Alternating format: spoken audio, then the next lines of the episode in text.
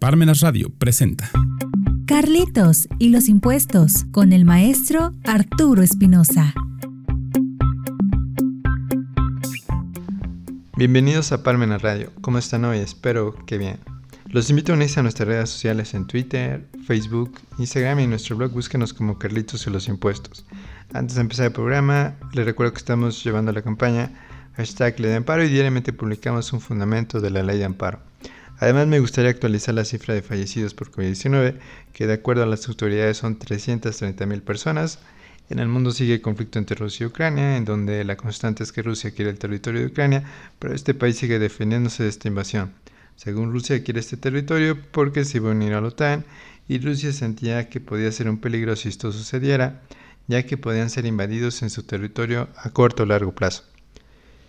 Vamos a empezar el programa de hoy. Cancelación de facturas. Esta semana tuvimos una petición poco usual acerca de que un cliente solicitó que le sustituyéramos su factura porque aparecía en el método de pago diversos y la forma de pago en una sola exhibición. El cliente nos solicitó que deberíamos poner método de pago efectivo, cheque o transferencia y la forma de pago en una sola exhibición. En el caso de que hubiéramos tenido pago en varias parcialidades, nos comentó el cliente que podíamos usar la forma de pago diversos. Así que procedimos a su solicitud y le sustituimos la factura de la siguiente manera. Primer paso, se elaboran las nuevas facturas. Segundo paso, se va a las facturas que se quieren cancelar y se le da clic en cancelar para que aparezcan las formas de cancelaciones que hay actualmente en donde se le, le da la opción primera comprobantes con errores para después seleccionar la nueva factura que tenemos realizada para que se sustituya. Paso 3. Se baja el acuse después de 3 días, donde aparecerá la sustitución de la factura y se le entrega al cliente. Las transacciones económicas deberían ser sencillas, por lo menos como eran antes. Hace un par de años los ingresos se obtenían con facturas en donde se ponían tan solo el nombre del cliente, RFC, teléfono, dirección y si se quería cancelar solo se le daba clic en la factura en cuestión de segundos y se cancelaba. Pero este proceso tan fácil de realizar, que era cancelar una factura, lo han transformado en un proceso en donde pareciera que deberías tener un grado de maestría para realizarlo. Debes aprenderte muchas reglas en donde deberás aplicarlas en programas informáticos que también son difíciles de entender porque los programadores adaptan esas reglas a los softwares que los hacen bastante complicados de usar. Tan sencillo que era antes emitir una factura y con tan solo un clic cancelarla. Cabe mencionar que toda esta burocracia para cancelar una sola factura se emite por medio de reglas de carácter general, es decir, no se sigue un proceso legislativo como en el caso de una ley. En el caso de las resoluciones misceláneas, es la misma autoridad hacendaria que las legisla y que deben seguir los contribuyentes. ¿Qué dicen las reglas de carácter general para la expedición y cancelación de las facturas? Debemos empezar mencionando que el artículo 29A del Código Fiscal de la Federación para este 2022 menciona que los FDI solo podrán cancelarse en el mismo ejercicio en que se hayan emitido a excepción de la factura global emitida por las personas físicas del régimen simplificado de confianza las cuales solo podrán cancelarse en el mes de su emisión. Requisitos en la expedición de los CFDI. Regla miscelánea 2.7.1.32. Para los efectos del artículo 29 a fracciones primeras, tercera y séptima, los contribuyentes incorporarán en los CFDI que expidan los requisitos correspondientes conforme a lo siguiente. Fracción primera, el lugar de expedición. Fracción segunda, forma en que se realizó el pago.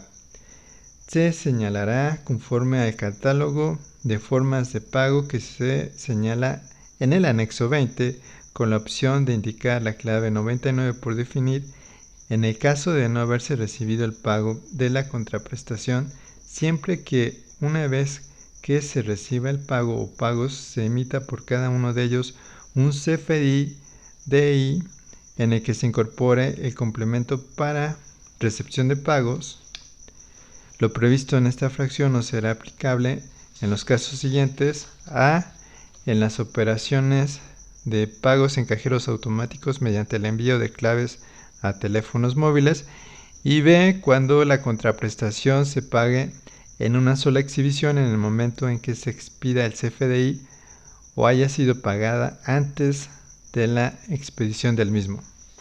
Expedición del CFDI, pagos realizados. Regla 2.7.135. El CFDI con complemento para recepción de pagos deberá emitirse a más tardar al décimo día natural del mes inmediato siguiente al que corresponde el o los pagos recibidos. Entrega o puesta a disposición de CFDI a clientes. Regla 2.7.1.36.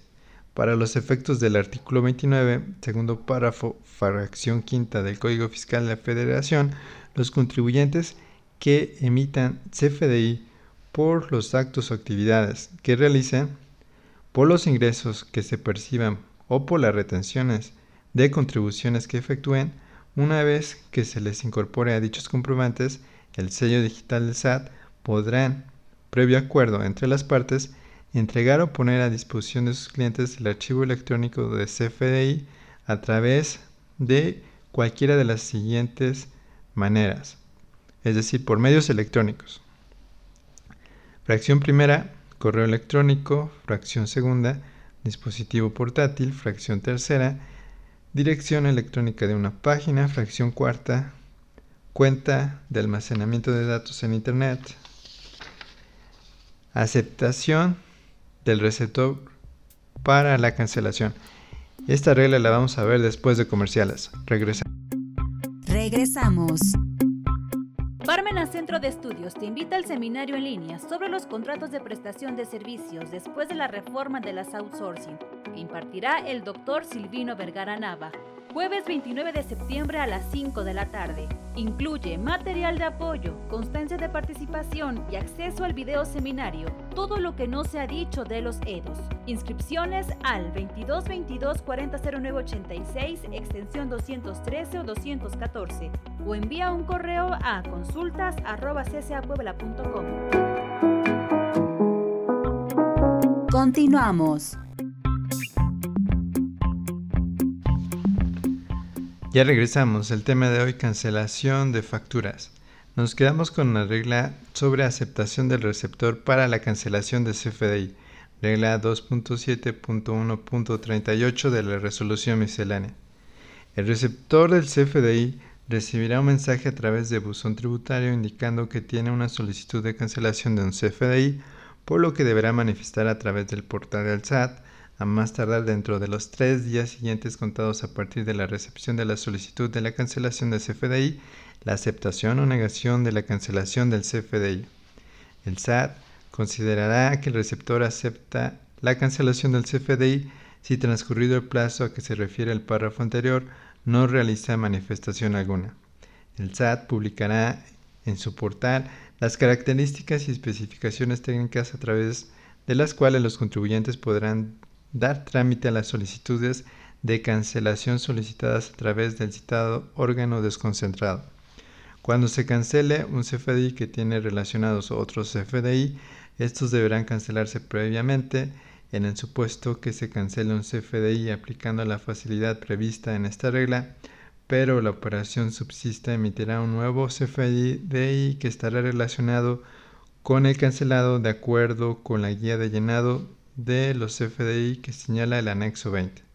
Los contribuyentes también podrán realizar la cancelación del CFDI de forma masiva, observando para ello las características y especificaciones técnicas que para ello se publiquen en el portal del SAT, debiendo contar para tal efecto con la aceptación del receptor de los CFDI de conformidad con lo señalado en el segundo y tercer párrafo de esta regla.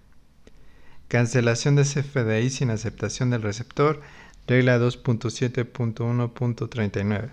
Para los efectos del artículo 29A del Código Fiscal de la Federación, cuarto y quinto párrafo, menciona que los contribuyentes podrán cancelar un CFDI sin que se requiera la aceptación del receptor en los siguientes supuestos. Fracción primera, los que amparen montos totales de hasta 5 mil pesos. Fracción segunda, por concepto de nómina. Fracción tercera, por concepto de ingresos. Fracción cuarta, por concepto de traslado.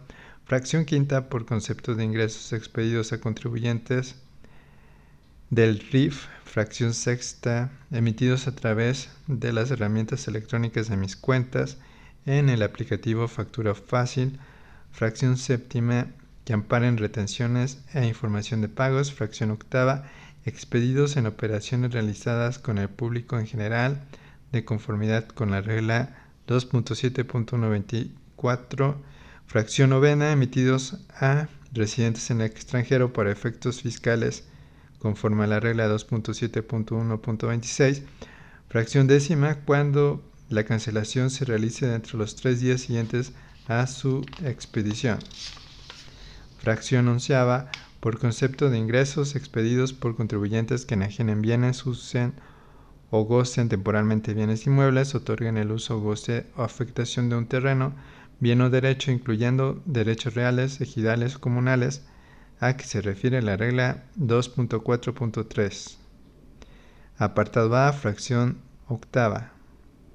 Así como los contribuyentes que se dediquen exclusivamente a actividades agrícolas, silvícolas, ganaderas, pesqueras, en términos de la regla 2.7.4.1. Fracción doceava emitidos por los integrantes del sistema financiero. Fracción treceava emitidos por la Federación por concepto de derechos, productos y aprovechamientos.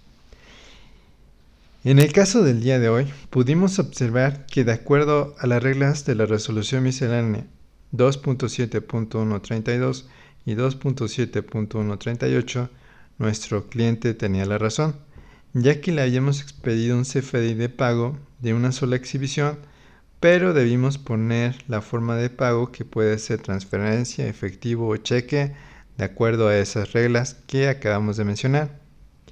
En la actualidad es muy difícil emitir una factura por tantas reglas de resolución miscelánea, así como su cancelación, lo que provoca confusiones, multas o también puede provocar que no se haga deducible una factura por no seguir tantas reglas de resolución miscelánea que cabe mencionar que al no ser emitidas por el Poder Legislativo, esto lleva a que puedan ser cambiadas en cualquier momento del año, causando inseguridad jurídica para el contribuyente.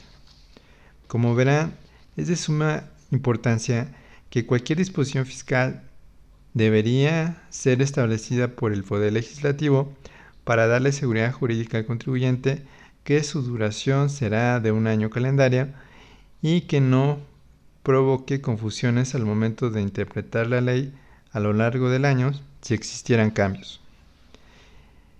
Este tema de cancelación de facturas año tras año se vuelve más confuso por tantas reglas en la resolución miscelánea en donde tan solo deberían pensar las autoridades fiscales que con tantas reglas solo provocan confusión a los contribuyentes, por lo que es más fácil de cumplir leyes fiscales que estén sin tantos requisitos, porque si bien es cierto su finalidad es la recaudación, lo que también deberían tener claro las autoridades fiscales es que deben ser fáciles de cumplir para que de esta manera exista la recaudación fiscal y además esa recaudación fiscal se utilice correctamente en los presupuestos de egresos conforme a derechos humanos, por lo que deberían dejar la cancelación de las facturas como eran antes, es decir, emitirlas sin tantos requisitos y cancelarlas sin tantos requisitos para que las operaciones económicas entre comerciantes sean sencillas de realizar. Se pueden interponer juicios de amparo indirecto en contra de las resoluciones misceláneas a principio de año, pero lo cierto es que si se obtuviera el amparo, solo sería para ese contribuyente en donde todos los demás deberán cumplir las reglas de resolución miscelánea, por lo que una buena defensa en contra de las resoluciones misceláneas sería lograr que solo fueran anuales y legisladas por el Poder Legislativo. De esa forma podrían darse seguridad jurídica a los contribuyentes que no tendrían cambios por un año calendario, teniendo las administraciones de las empresas más control de sus obligaciones fiscales. Esperamos les haya gustado el programa de hoy, donde dimos nuestro punto de vista sobre la cancelación de facturas. Los invitamos a comprar el libro Carlitos los Impuestos de forma electrónica en Amazon y Gandhi. Si lo requieren físico está disponible en CCA Puebla. Y recuerden que los impuestos no es un castigo, siempre que se ocupen para que se nos brinden nuestros derechos humanos. Hasta la próxima. Parmenas Radio presentó Carlitos y los impuestos con el maestro Arturo Espinosa.